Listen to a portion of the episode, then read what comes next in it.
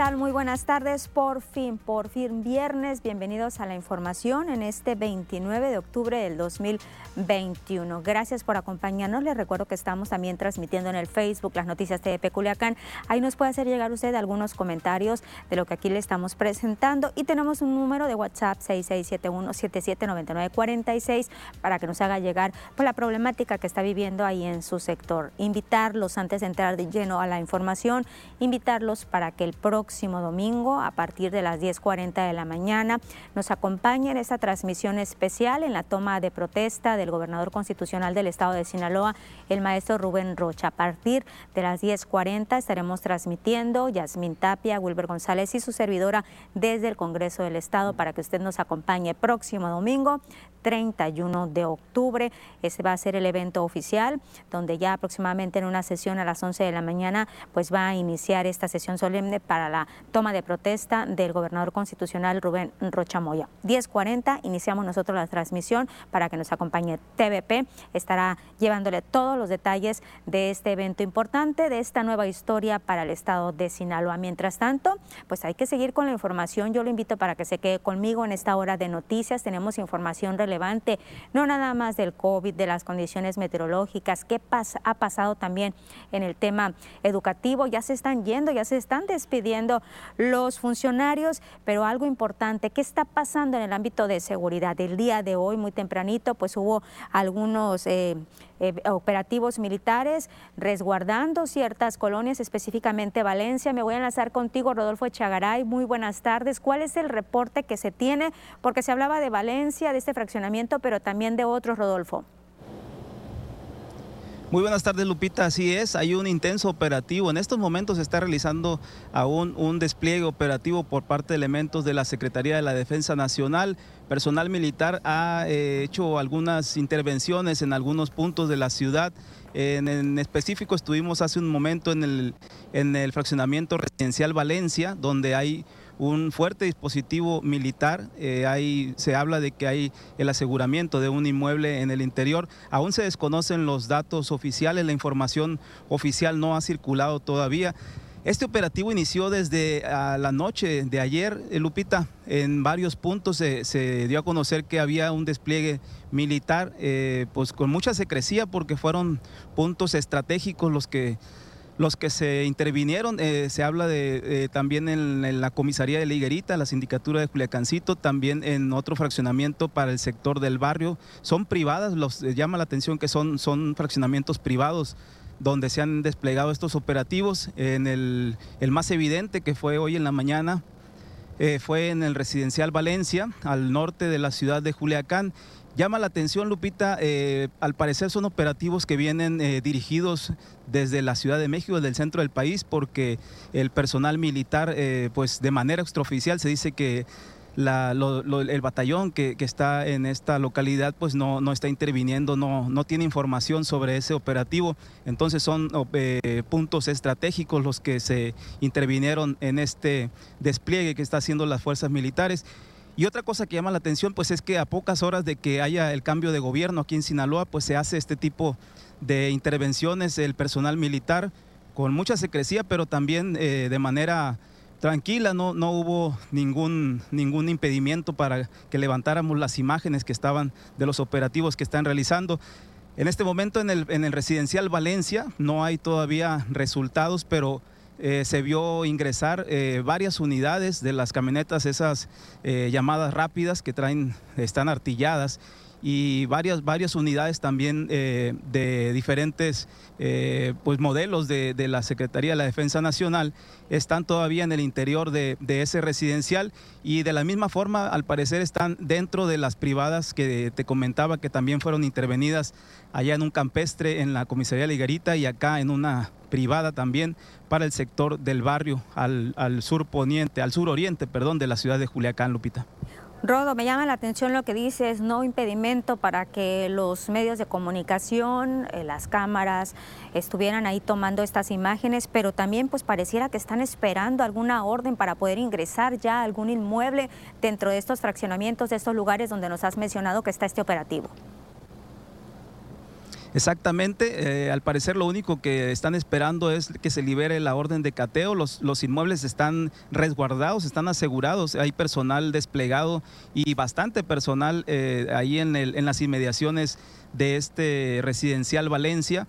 Se sabe que en el interior, porque lo vimos ingresar varias camionetas de personal militar, entonces están solo a la espera de que se liberen las órdenes de cateo y pues que arribe también personal de la Fiscalía General de la República, que es el ámbito que le corresponde, Lupita. Me imagino que la gente que está pasando, Rodolfo, por estos puntos, pues es el asombro que están haciendo aquí y quiera uno o no, pues viene el recuerdo de aquel 17 de octubre de hace dos años. Claro, siempre, siempre le viene de la memoria ese, ese acontecimiento, Lupita. La gente llama mucho la atención cuando se despliega el personal militar. Siempre intuyen que hay algo, algo relevante, que está ocurriendo algo eh, pues importante en esos lugares donde se despliega tanto personal militar, Lupita. Pues agradecemos mucho el reporte, Rodolfo, eh, mucho cuidado y estaremos al pendiente, por supuesto, de este operativo que se está implementando por parte de elementos militares. Gracias, Rodo. Claro que sí, Lupita, seguimos pendientes. Pues ahí está la información oportuna de Rodolfo Echagaray de estos operativos del ejército mexicano en varios lugares de Culiacán, uno de ellos el fraccionamiento Valencia, la entrada norte de Culiacán, Sinaloa. Vámonos a más de este tema, el tema de inseguridad. Tras una persecución, dos jóvenes fueron interceptados cuando viajaban a bordo de un vehículo compacto en la colonia Nueva Galaxia y son asesinados a quemarropa por un grupo de gatilleros que los seguía durante la madrugada de hoy. Las autoridades informaron que estos hechos se registraron por la avenida Tamazula entre las calles Urano y Saturno. Fueron identificados estos jóvenes por sus propios familiares como Javier Rosendo y Elmer Yamir, de 29 años de edad aproximadamente. Ambos jóvenes con domicilio en la colonia Las Cucas. Fueron interceptados estos jóvenes por varias unidades que los seguían, los bajaron con lujo de violencia, ya sometidos en tierra, los asesinaron a quemarropa con arma corta para después darse la fuga con rumbo desconocido. Y la Fiscalía Especializada de Control Regional, Delegación Sinaloa, perteneciente a la Fiscalía General de la República, inició una carpeta de investigación por delito contra la salud. Elementos de la Policía Estatal ubicaron un probable laboratorio utilizado para la elaboración de drogas sintéticas e hicieron entrega del sitio a la Policía Federal Ministerial y al personal de servicios periciales para realizar labores de inspección, procesamiento e investigación. En este lugar, fue localizado en inmediaciones del poblado Molino de Satalla, en Nabolato, 2.409 litros de 970 mil litros de ácido clorhídrico, 1.189 litros de fenil 2 propanona, 160 kilos de, también de hidróxido de sodio, además 700, más de 709 litros de metanfetamina, entre otros eh, sustancias, y al igual también tanques de gas, ollas, trituradora y eh, esta situación, estos productos científicos. Lo asegurado que a disposición del Ministerio Público de la Federación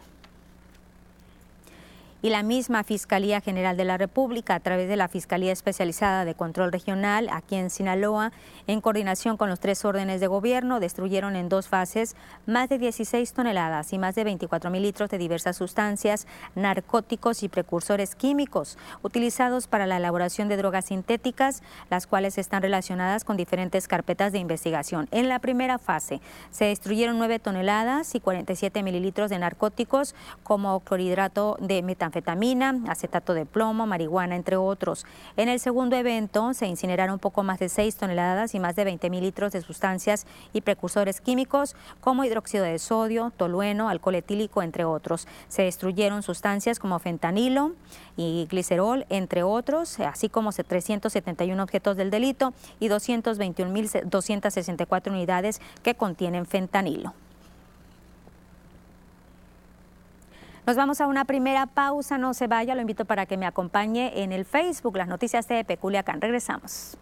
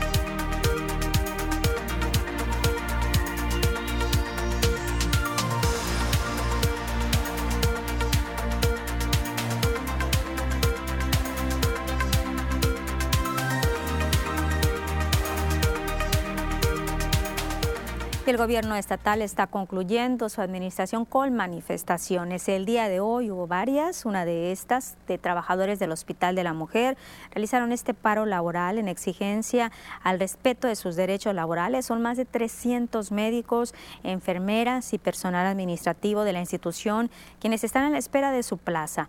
Los trabajadores expresaron que únicamente se atendería la sala de urgencias, reanudando labores hasta ser escuchados por las autoridades del área de salud. Laura Castro, y es una trabajadora del Hospital de la Mujer, manifestó que hay inconformidad ya que por más de 10 años han solicitado la basificación. La Secretaría de Salud en respuesta señala no tener recursos suficientes. No hay presupuesto, eso es lo que se nos ha dicho todo el tiempo. La última basificación que se dio fue en el 2016 y de, de ahí a la fecha se han estado otorgando plazas Mm, por debajo del agua, pero ahora sí salieron un poquito más destapadas, incluyendo personal que tiene hasta menos de seis meses de antigüedad es que están mencionando actos de corrupción por parte de la líder del sindicato, sección 44, Arcelia Prado, quien otorgó bases junto con el gobierno del estado a colaboradores con menor antigüedad. Emilio, eh, por su parte, Espinosa Tello, quien es trabajadora del Hospital de la Mujer, señaló que el director de la institución ingresó en el 2017 y obtuvo su base este 2021 muchas injusticias aquí, viene nuestro director basificado también, creo que todos tenemos el derecho igual que él, hay médicos también que tienen menor antigüedad que ellos, creo que tienen que respetar un escalafón y todos tenemos que ser basificados al igual que él y que todos nuestros compañeros con menor, con menor antigüedad que nosotros. En este tema de salud está informando eh, la Secretaría de Salud en Sinaloa que personal va a recibir pago por incremento salarial. Le doy a conocer que ya se inició el pago en retroactivo a partir del primero de mayo de este 2021 a todo el personal de base, homologado, regularizados y formalizados de los servicios de salud en el Estado. Y esto lo califica el secretario, el doctor Efren Encinas, como más que merecido. La autorización en la modificación, incremento salarial del catálogo de puestos y tabulador de sueldos y salarios del personal de la rama médica, para médica y grupos afines. Tendrá vigencia a partir del primero de mayo, les decía, así como las actualizados de los conceptos de ayuda de servicios, despensas y previsión social múltiple con vigencia del primero de enero del 2021. Aquí hablan de una cantidad de 6.806 trabajadores con un importe de 44 millones 806 mil 531.37 pesos. Esto es una buena noticia para algunos trabajadores del área de salud. Y le decía que hubo manifestaciones este día no nada más en el aspecto de salud, el aspecto educativo, también hubo una manifestación. Estos trabajadores pertenecientes al CENTE 53 llegaron hasta Palacio de Gobierno, realizaron ahí una manifestación por el incumplimiento en el pago del RZ, prestación que está consolidada y se debe pagar la segunda quincena del mes de octubre. El dirigente del CENTE 53, José Fernando Sandoval, mencionó que a los maestros se les notificó que no había recursos para cubrir esos pagos, situación que pone en riesgo por la transición del cambio de poderes aquí en el Estado. Sandoval Angulo mencionó que con motivo del descontento, el gremio educativo tomó esta decisión de no asistir a los consejos técnicos escolares. Es una prestación que está consolidada, que está asegurada, que está en el mapa prestacional y se paga invariablemente en la segunda quincena de octubre. Sin embargo, recibimos la información, la noticia, que el gobierno del Estado, por la etapa de transición que tiene, hoy es el último día de gobierno, no tenía ese recurso para pagarlo. Ante tal situación nos manifestamos inconformes, repito, porque es una prestación el dirigente del CENTE 53 señaló que le exigieron a Kirin Ordaz Coppel una respuesta inmediata para los docentes, sin embargo no puede ser positiva por lo que tuvieron acercamiento con el gobernador electo. Hablamos con el gobernador electo, con Rubén Rochamoya, y nos llevamos un compromiso, nos llevamos la seguridad, porque así nos lo dijo vía telefónica, de que el próximo lunes, primero de noviembre, se pague el RZ a los 13 municipios que tenemos derecho a esa prestación. El día de hoy, desde La Concha hasta, Rosa, hasta Valle del Carrizo, los 18 municipios se han solidarizado en no acudir a los centros, a los consejos técnicos escolares. En apoyo solidario a los 13 municipios que no se les cumplió. El próximo lunes entonces van a empezar a pagar. Y el rector de la UAS, el doctor Jesús Madueña, recibió por parte de los dirigentes sindicales el emplazamiento a huelga 2021 con fecha de estallamiento el 10 de diciembre y el pliego petitorio donde están solicitando un aumento del 10% directo al salario y del 5% en prestaciones no ligadas al salario. El rector ante los dirigentes sindicales, el Suntua, sección académicos y administrativos e intendencia, José Carlos Aceves y Marisela Guadalupe Pérez, respectivamente, así como integrantes de los comités ejecutivos de ambas secciones, hizo el compromiso de resolver las peticiones conforme lo marca la normatividad y antes de la fecha establecida, antes del 10 de diciembre. Jesús Madueña reiteró su postura de no afectar en la negociación ningún logro del sindicato que tenga que ver con situaciones laborales y económicas.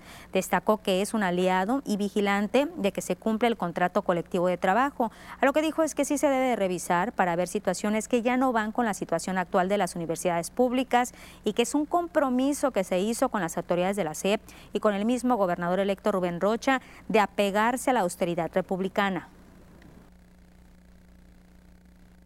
Siéntanse completamente seguros que vamos a trabajar de la mano. Yo aquí le doy la palabra a José Carlos, a Marisela, que esto lo vamos a resolver con todo lo que tiene que ver conforme lo marca la normatividad de la universidad para antes de la fecha que ellos tienen contemplados. ¿Para qué caminar? ¿Para qué esperarnos o después pedir una prórroga para en enero y eso no? Esto ya a partir de hoy que se pongan a trabajar las comisiones del sindicato con las comisiones nuestras y vamos a avanzar lo más pronto posible. La Secretaría de Educación Pública y Cultura entregó este viernes 600 tabletas que van a beneficiar a 60 escuelas de educación básica. Encabezó este evento el titular de CEPIC, Juan Alfonso Mejía López. Entregó además un reconocimiento y un libro de buenas prácticas a cuatro maestros que colaboraron en la integración del mismo. En este libro hay 102 prácticas exitosas aplicadas en esta pandemia. Los docentes galardonados son Ángel Izárraga, Clara Vizcarra, Oscar Tiznado y María Graciela Sepúlveda. Mejía López agradeció el esfuerzo de los docentes y más por rescatar a 73 mil estudiantes de todo el estado que estaban en riesgo de dejar la escuela. Comentó que Sinaloa es el único estado que tiene una medición de los docentes, que lo que los docentes pudieron hacer en esta pandemia, que sí les afectó, señala, pero fue el mejor escenario posible. No tengo más que palabras de agradecimiento, subsecretaria, esta es no la última y nos vamos, ya nos fuimos. Pero fue un honor no solamente acompañar al gobernador Kirin Ordaz evidentemente, sino que me brindara la confianza de poder mandar un mensaje también de qué importante es mostrarte con todas tus debilidades con todas tus insuficiencias y entregarte a la gente que tiene toda una vida aquí. Porque nadie nos hacemos solos, primero los niños, y ha sido el mayor privilegio de mi vida ser su secretario de Educación. Muchísimas gracias. Ya se ha dicho que el próximo secretario de Salud es el maestro Héctor Melesio Cuenojeda. Él está informando que el próximo domingo va a renunciar a la presidencia del partido sinaloense y será la Asamblea de Delegados la que defina quién y cómo asume la presidencia. Expresó que está la propuesta de que Víctor Antonio Corrales Burgueño, actual secretario general del Comité Ejecutivo Estatal, tome la presidencia del partido. Cuenojeda comentó que se le dará seguimiento al proceso de revocación de mandato que ya inició a nivel nacional. En este momento ya se cursó el registro de monitores ante el INE, mismos que van a recoger firmas para que se lleve a cabo la participación ciudadana. La constitución política de los Estados Unidos mexicanos indica que serán los ciudadanos los que soliciten se lleve a cabo la revocación de mandato, requiriéndose el 3% del listado nominal, que suma una cantidad de 2.85 millones de firmas. Nos vamos a pausa. Les recuerdo nuestro número de WhatsApp 6671779946. Nos vamos a un corte y al regreso el tema del COVID. ¿Cómo vamos a cerrar esta semana? Aquí le decimos.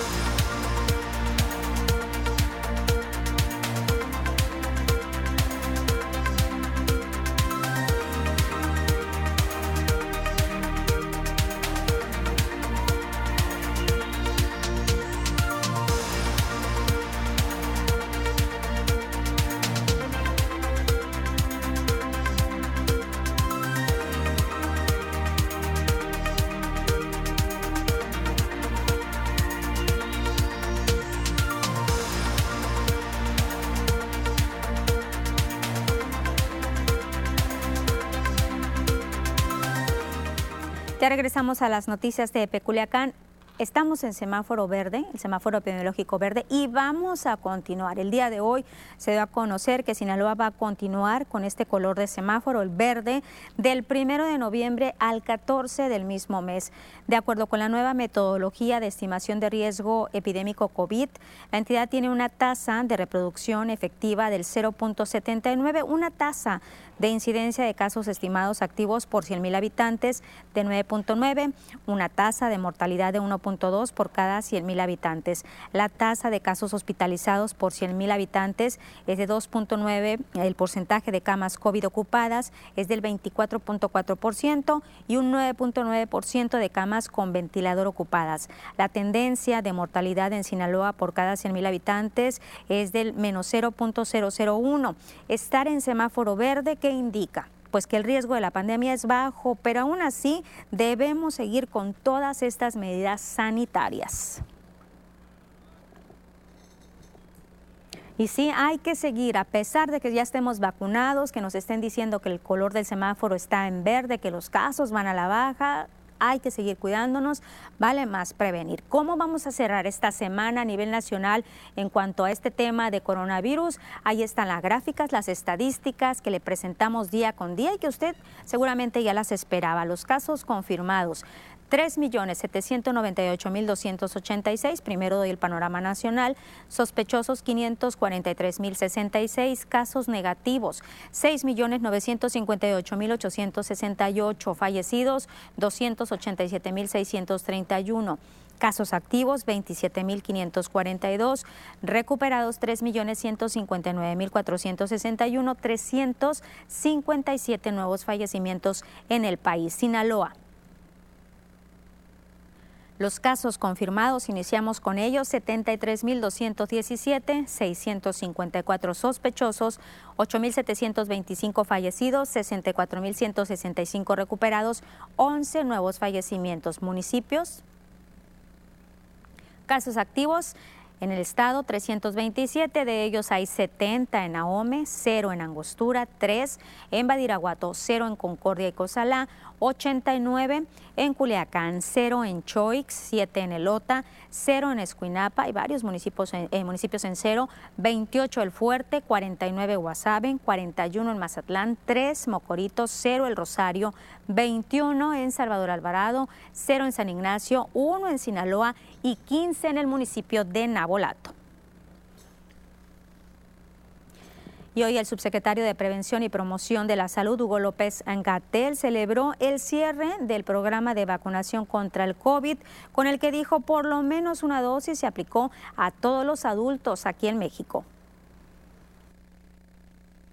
Esto se logró gracias a un operativo especial y se llamó el operativo Correcaminos, la más grande crisis sanitaria que el mundo haya enfrentado en los recientes 100 años, en el último siglo, requería, por supuesto, el más grande operativo de salud pública de que tenga memoria nuestro país en los últimos 100 años. Y este fue el operativo de vacunación Correcaminos. La vacuna llegó literalmente a todos los rincones del país, y mientras esto se celebra al interior del gobierno federal, el 27 de octubre, un juez les dio cinco días al gobierno para comenzar con un plan de vacunación COVID para menores de 12 a 17 años sin que exista un condicionante en su estado de salud. En la resolución del juzgado se determinó que el derecho a la salud es universal. Se advirtió que de incumplirse este mandato se va a denunciar el desacato judicial ante la Fiscalía General de la República porque las autoridades sanitarias estarían incurriendo en el delito de abuso de autoridad. Adán Augusto López, el titular de la Secretaría de Gobernación, aseguró que la Administración Federal no ha sido notificada de esta resolución. Comentó que es una solicitud de amparo presentada por un ciudadano en el Estado de México. Pues en realidad el gobierno federal no ha sido notificado de la resolución, es la juez séptima de distrito con sede en el Estado de México, es una secretaria judicial que eh, está asumiendo funciones de juez por vacancia, por cubrir un periodo vacacional, pues es toda una estrategia para combatir la más exitosa campaña de vacunación en el mundo. Atención, hombres, el producto Adult T, conocido también como tabletas negras y que se publicitan como una solución a trastornos relacionados con la actividad sexual, no cuenta con registro sanitario, por lo tanto, pues está representando un riesgo para la salud. Jorge Alan Urbina, titular de la COEPRIS, advirtió que dicho medicamento es promocionado de manera irregular en televisión, internet y en redes sociales. Insistió que Adult T no deberá ser comercializado por ninguna vía ni distribuido por servicios de paquetería o mensajería. Advirtió que quienes realicen estas actividades podrían ser acreedores a sanciones administrativas. Llamó a las personas a que identifiquen el producto cuyo eslogan es Black is the New Blue, el negro es el nuevo azul, a que no lo adquieran y lo consuman, pues ponen en riesgo su salud. Mucho cuidado con estos medicamentos.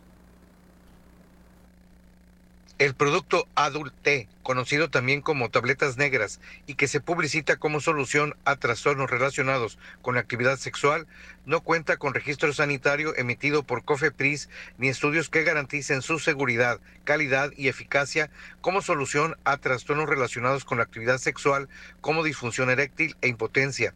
Se publicita irregularmente, lo que representa un riesgo a la salud.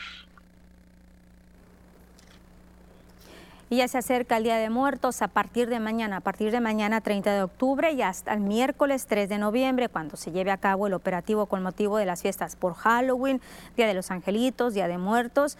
Pues hay un operativo muy especial que le puede interesar a usted. Mauricio García Rodríguez, secretario de Seguridad Pública y Tránsito Municipal en Culiacán, dijo que se contará con la participación de 192 agentes preventivos, 260 de vialidad, 18 trabajadoras sociales, 10 educadoras viales, van a estar orientando a los visitantes, eh, sobre todo en los cementerios.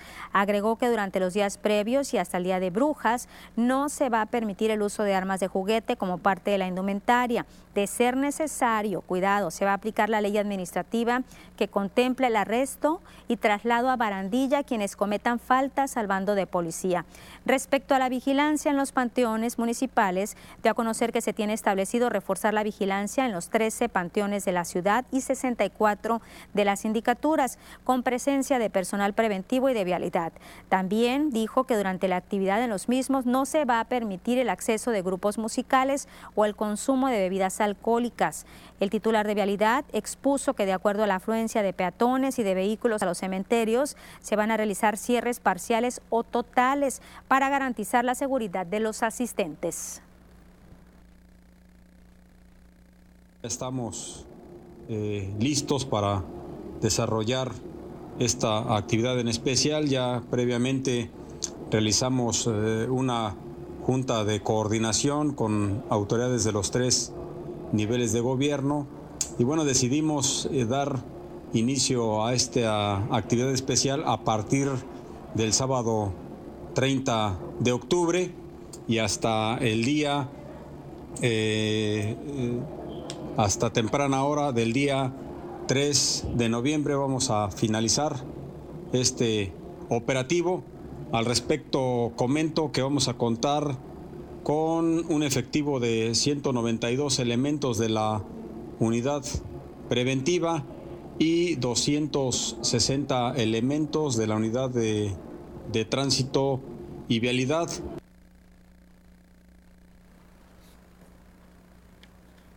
Ahí está esta información de que no se van a permitir que los grupos musicales ingresen a los panteones el primero y el 2 de noviembre y son precisamente ellos quienes están pidiendo una oportunidad de elaborar al Ayuntamiento de Culiacán. Piden músicos de Culiacán al ayuntamiento los deje trabajar al interior de los panteones el Día de Muertos. Gaspar Vladimir Sánchez Beltrán, secretario general de la sección 34 del Sindicato Nacional de Trabajadores de la Música, expresó que el 2020 no se autorizó el ingreso de los músicos a los panteones, lo que afectó considerablemente el sustento económico para sus familias. Señaló que como gremio también adoptan todas las medidas de higiene para evitar los contagios del COVID-19 entre los integrantes del grupo banda y sus clientes. Estamos a que los músicos de Culiacán, los norteños, las bandas, los mariachis, se les dé la autorización o el permiso para que los músicos de aquí de esta ciudad de Culiacán puedan trabajar en los panteones. Toda vez que hubo un comunicado donde a los músicos se le iba a restringir la entrada a los accesos y eso repercute económicamente en el gremio de la música porque detrás de un músico existe una familia y que va a dejar de llevar el sustento económico a las mismas. Sánchez Beltrán precisó que en Culiacán la mayoría de las bandas y grupos norteños acuden a trabajar a los panteones, por lo que esta celebración trae buenas ganancias. Consideró que al estar en semáforo epidemiológico color verde, la autoridad municipal debería valorar su ingreso, ya que en la ciudad se realizan otras actividades que ingresan un número alto de personas precisó que contratar la música de banda para recordar a los difuntos en México es una tradición.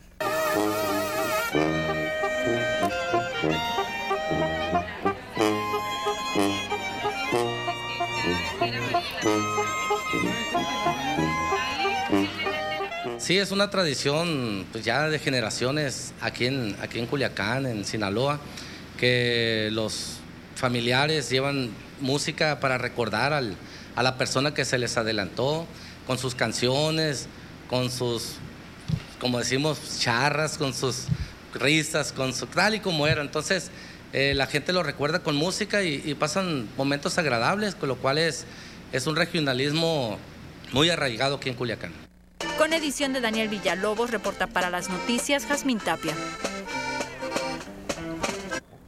Y en otra información, el próximo domingo 31 de octubre va a culminar el horario de verano aquí en México. Querido por unos, otros para otros no tanto, les gusta este horario de verano. El sábado antes de irnos a dormir, mañana debemos retrasar, retrasar una hora nuestro reloj. El horario de invierno se implementó en México en el 96, 1996, en la idea de ahorrar más energía y aprovechar la luz del día. Sonora y Quintana Roo son los únicos estados que no implementan este horario de verano. El horario de verano se aplica el primer domingo de abril al último domingo de octubre. Entonces se acaba el horario de verano, hay que esperarnos unos seis meses más hasta abril para la nueva implementación. Nos vamos a pausa, regresamos, información deportiva.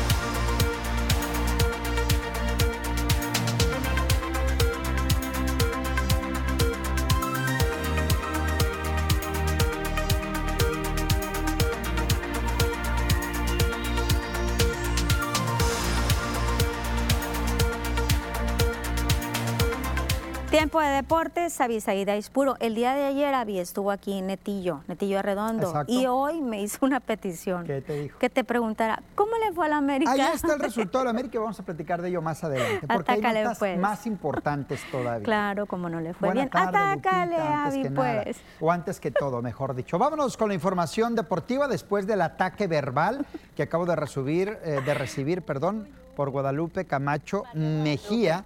María Guadalupe, me faltó el María Guadalupe. Vámonos con la información, arrancamos con temas del orden estatal. Ayer el gobernador del estado de Sinaloa, Quirino Ordaz Coppel, inauguró las instalaciones de, pista de atletismo, la pista de ciclismo BMX, así como el gimnasio de box, fuerza y alterofilia, todos ellos ubicados en el Centro de Alto Rendimiento María del Rosario Espinosa, quien por cierto estuvo en el evento. La inversión fue de más de 120 millones de pesos. ¿Qué dice el gobernador al respecto? Vamos a escucharlo.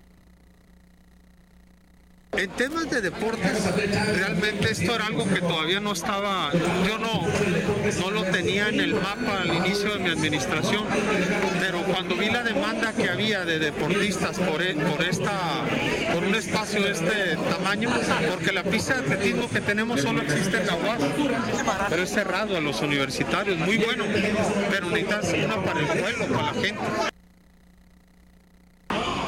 estos complejos son el reflejo de, del compromiso y el trabajo que, él hizo por el Estado. Y yo estoy muy contenta, ¿por? Porque aquí van a crecer las nuevas generaciones.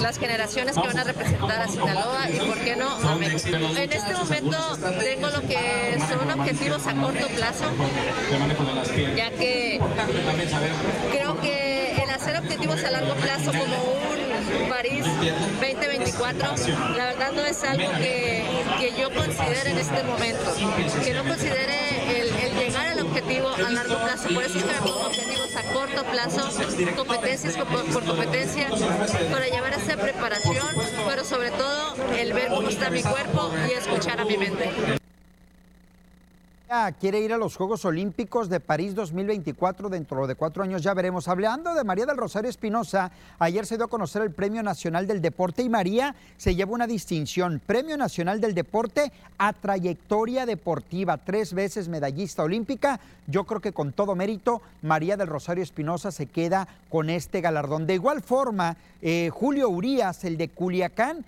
gana el Premio Nacional del Deporte en la modalidad de deportista profesional. Julio Urias, el pitcher de los Dodgers de Los Ángeles, gana también el premio nacional. Vamos con Julio Urias, gana el premio nacional del deporte a modalidad de deportista profesional. Le comentaba el tema de María del Rosario en trayectoria deportiva y Julio Urias se lo lleva el Premio Nacional del Deporte en cuanto a deportista profesional.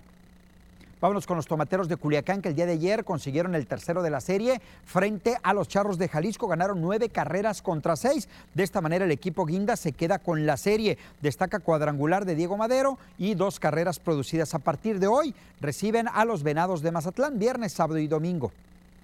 Vámonos con el standing de la Liga Mexicana del Pacífico de Béisbol. ¿Cómo aparecen los equipos después de culminar las series el día de ayer? Los Mayos de Navojoa son líderes. Viene después Guasave, Yaquis, Tomateros y Charros con igualdad en cuanto a números. Naranjeros, Sultanes y Águilas. Al fondo, Venados y Cañeros. Juegos para hoy. Vamos a ver los juegos que se estarán disputando el día de hoy en la Liga Mexicana del Pacífico de béisbol. Los juegos son Cañeros en Charros o en Jalisco, Naranjeros estará jugando en Monterrey ante Sultanes, Venados aquí en Culiacán ante Tomateros, Jackie se mete a la Casa de los Mayos y Algodoneros va a Mexicali. Se reanuda la Serie Mundial. Hoy se, reanuda la Serie Mundial entre los Astros de Houston y el conjunto de los Bravos de Atlanta con el juego número 3. Hay que recordar que la serie llega empatada con una victoria y una derrota para cada equipo. Dividieron allá en Houston, hoy se trasladan a Atlanta para el compromiso número 3. Hay que recordar que el mejor a ganar cuatro de estos siete partidos será el campeón Luis García, abrirá el juego por Astros, mientras que Ian Anderson lo hace por el equipo de los Bravos. Ayer se jugó la final de campeones y subcampeones de la CONCACAF. Monterrey en su casa recibió a las Águilas del América y fueron los Rayados del Monterrey que con gol de Rogelio Funes Mori se proclamaron campeones después de derrotar al América que fracasa rotundamente el conjunto de Santiago Solari al no poder quedarse con el título de CONCACAF. Le queda la liga únicamente a Santiago Solari y al América. El próximo domingo enfrentan a Cruz Azul. Y nos vamos con la jornada completa, la número 16 de la Liga MX. Ayer arrancó con victoria para Cholos de Tijuana de dos goles contra cero de visita ante los rojinegros del Atlas. Para hoy, Necaxa recibe al Mazatlán, Juárez contra Puebla, Querétaro Santos, Pachuca Pumas, Tigres contra Chivas, Toluca León, Cruz Azul América, esto será el próximo domingo, y San Luis contra el equipo de los Rayados del Monterrey. Es lo más importante que tenemos en la información deportiva, Lupita. Cruz Azul América, y más Campeón de papel contra el líder de papel. Los dos, fracaso totote del América ayer, la verdad. De verdad que un fracaso tremendo del América. Pensé que no ibas a decir No, no, no, es que es un fracaso. América tenía que ser campeón ayer y no pudo ante Monterrey. seguimos platicando, seguimos platicando en el Facebook. Tranquilízate tantito, Avi. Nos vamos a pausa.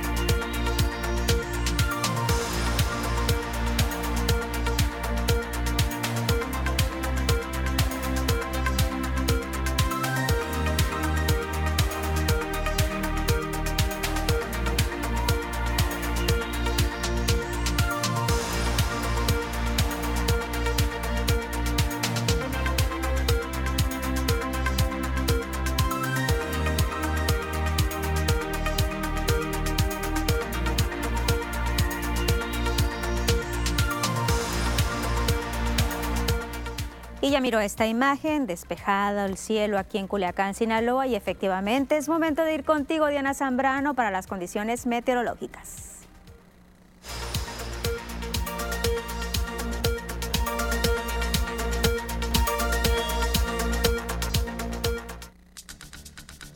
Hola, ¿qué tal? Y buenas tardes. Bienvenidos aquí al reporte meteorológico.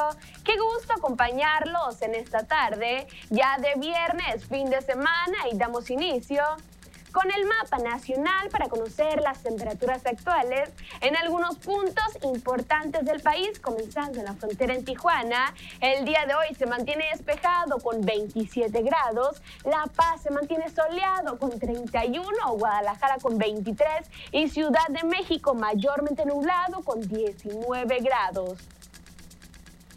Pasamos a conocer las temperaturas actuales en nuestro estado, en Sinaloa y qué tenemos para este fin de semana, comenzando en el puerto de Mazatlán. Actualmente se mantiene totalmente despejado. Sábado se prevé condición de cielo parcialmente nublada con máxima que va a llegar hasta los 30 grados para el día de mañana. Ya en el sector de la capital en Culiacán actualmente se mantiene con 34 grados. Sábado incrementa un poco la temperatura hasta llegar a los 35 grados con cielos totalmente despejados en la capital de Sinaloa. Ya en el sector de Guamúchil, el día de hoy se mantiene soleado, al igual que el día de mañana. Solamente domingo se prevé condición de cielo parcialmente nublada. Máximas que van a variar entre los 32 y los 34 grados para Guamúchil. Ya en el sector de Guasave, actualmente se mantiene con 33 grados. Domingo tenemos condición de cielo parcialmente nublada. Ya el lunes se comienza a despejar y tenemos máximas que van a llegar hasta los 34 grados en los próximos días. Para finalizar, en el sector de los mochis, actualmente se mantiene con 32 grados y aquí tenemos un fin de semana con máxima de 31 grados.